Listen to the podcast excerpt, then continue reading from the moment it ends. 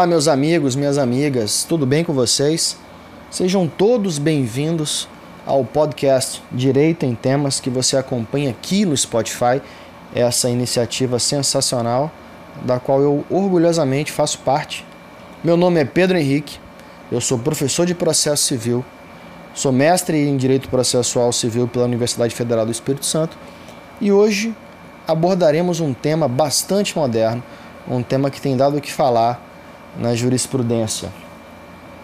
Nós falaremos hoje sobre a concessão liminar de divórcio. É isso aí. Resumidamente, o que nós veremos no podcast de hoje é como, uh, qual a forma que o juiz concede um divórcio sem ouvir a parte contrária.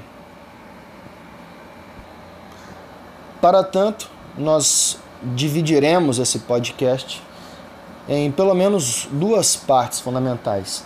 Na primeira parte, eu vou abordar, vou fazer um, um breve histórico sobre o divórcio na legislação brasileira e em seguida nós falaremos sobre o processo de divórcio, como que se dá o divórcio. Nós abordaremos o divórcio na via judicial e abordaremos também o divórcio na via administrativa.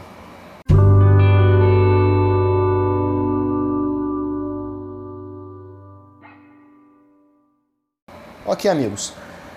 Sobre o divórcio, é importante destacar um pouco da sua evolução histórica. O divórcio ele passou a ser admitido no direito brasileiro em 1977. No entanto, naquela época, surgia, junto com o divórcio, a figura da separação. Nós tínhamos dois tipos de separação: a separação judicial e nós tínhamos a separação de fato. Na Constituição de 1988, a separação uh, judicial e a separação de fato eram requisitos para a concessão do divórcio. Ou seja, o casal ele se encontrava separado judicialmente há um ano é, mais de um ano e separado de fato há mais de dois anos, e só assim eles tinham acesso uh, ao divórcio. Então percebam que havia um certo, uma certa resistência para concessão do divórcio. Essa resistência caiu quando então veio a lume a emenda constitucional número 66 de 2010, suprimindo para concessão do divórcio o requisito temporal. Ou seja, não era mais preciso que houvesse anteriormente separação de fato ou separação litigiosa. Outro avanço significativo a respeito do divórcio aconteceu no ano de 2007, quando então se alterou o Código de Processo Civil da época, que era o Código de Processo Civil de 1973, e essa alteração permitiu que o divórcio consensual, sem filhos menores, pudesse ser feito administrativamente, ou melhor dizendo, extrajudicialmente, por meio de escritura pública lavrada em um tabelionato de notas. Até então, ok, meus amigos? Bem, então tracemos atualmente o panorama do divórcio. Eu separei para vocês aqui, de modo bastante singelo, no mínimo duas regras para a concessão do divórcio. Vamos a elas então, meus amigos. A regra número um. Falarei sobre o divórcio judicial nessa regra número um. O divórcio judicial ele pode ser consensual. O divórcio judicial ele pode ser consensual ou o divórcio judicial ele pode ser litigioso, meus amigos. O divórcio judicial consensual você encontrará no Código de Processo Civil um procedimento de jurisdição voluntária que está no artigo 731. Portanto, se você quer encontrar o respaldo jurídico para o divórcio consensual, eu remeto vocês ao artigo 731 do Código de Processo Civil. E nós temos o divórcio litigioso, remetendo vocês ao artigo 693, quando você encontrará então um procedimento especial das ações de família, ok? Lembrando sempre que para a via judicial é indispensável a atuação de um advogado. Regra número 2: divórcio extrajudicial. Para o divórcio extrajudicial, ou seja, para o divórcio em cartório, eu também dependo da presença de um advogado.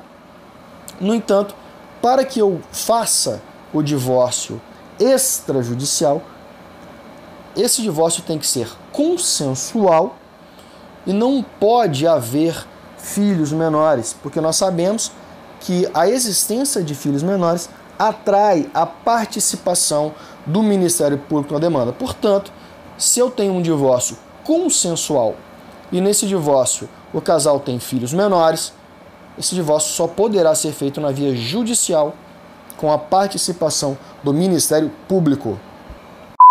Ok, então, meus amigos, feitas essas considerações, eu passo agora a abordar o processo de divórcio.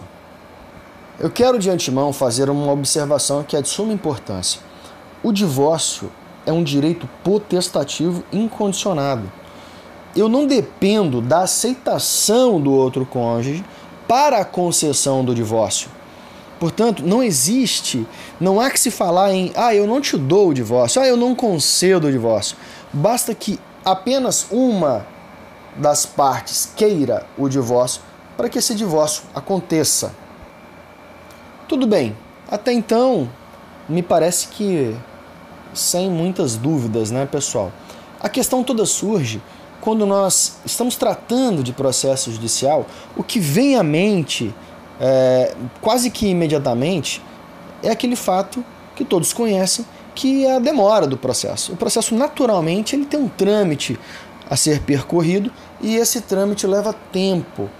No entanto, muitas vezes uma das partes tem aquela urgência, aquela ânsia de se ver livre uh, do divórcio, de por fim, muitas vezes uma união conflituosa, uma união complicada. E nesse momento tem vez as técnicas de sumarização do processo. Tem vez as técnicas de antecipação de tutela. E aqui tem uma discussão que eu quero é, travar com vocês. Antes de mais nada, eu gostaria muito que vocês refletissem sobre o que eu vou falar agora, porque é uma questão bastante interessante. Nós vamos passar a abordar o uso das tutelas antecipadas, ou da tutela antecipada, mais especificamente tutela de evidência, para a concessão do, do divórcio, e também abordar no processo a técnica do julgamento antecipado parcial de mérito.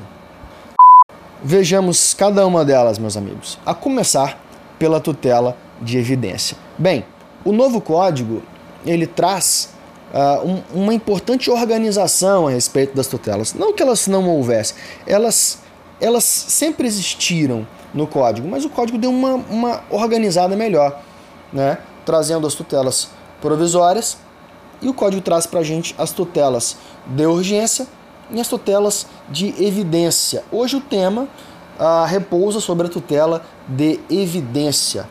Bem, uma parcela já significativa da doutrina admite que se possa conceder um divórcio por via de tutela de evidência. Essa tutela de evidência estaria fundamentada no artigo 311, inciso 2. Ou seja, a tutela de evidência será concedida quando as alegações de fato puderem ser comprovadas apenas documentalmente. E aqui eu quero ressaltar para vocês alguns pontos super interessantes sobre a tutela de evidência. A tutela de evidência, pessoal, ela dispensa o requisito da urgência, ou seja, a tutela de evidência ela vai ser, ela vai ser concedida independentemente da demonstração de perigo de dano ou de risco ao resultado útil do processo. Significa dizer que aqui nós dispensamos aquele famoso requisito do periculum mora. Portanto, bastaria que a parte ajuizasse a sua demanda, anexasse obrigatoriamente a certidão de casamento, manifestasse o seu total desinteresse de permanecer casado e pedisse ao juiz que concedesse, inaudita parte, uma tutela de evidência e, por força dessa tutela de evidência, estaria, portanto, é, decretado o seu divórcio. No entanto, isso não me parece ser assim tão simples, porque uma das fundamentais características das tutelas provisórias é que elas devem poder ser revertidas, ou seja, a concessão de uma tutela, a tutela uma vez concedida, ela pode a qualquer momento ser revogada pelo juiz. E me parece um pouco complicado revogar um divórcio. Uma vez decretado um divórcio, a mim me parece ser praticamente é, muito difícil revogar-se um divórcio. Imagina que a pessoa obtenha o divórcio e já imediatamente dê início a um casamento com outra pessoa.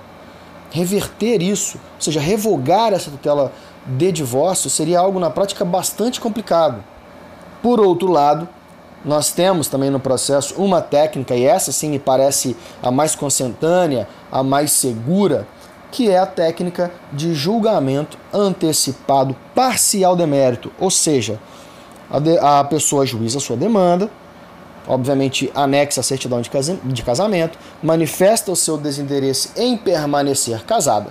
A parte contrária é citada para se manifestar, e se a parte né, é, contrária vem aos autos e especialmente também não manifesta é, nenhuma resistência ao, ao, ao, divórcio, ou se manifesta alguma resistência, essa resistência não tem um fundamento, não tem um apelo útil, poderia o juiz, diante da inexistência de outras provas a serem produzidas, e aqui me parece obviamente uma questão meramente documental, poderia o juiz proferir uma decisão interlocutória parcial de mérito. E aqui sim, nós temos uma decisão, nós não temos mera tutela antecipada, nós temos uma decisão sujeita ao efeito da coisa julgada, sujeita ao fenômeno da coisa julgada.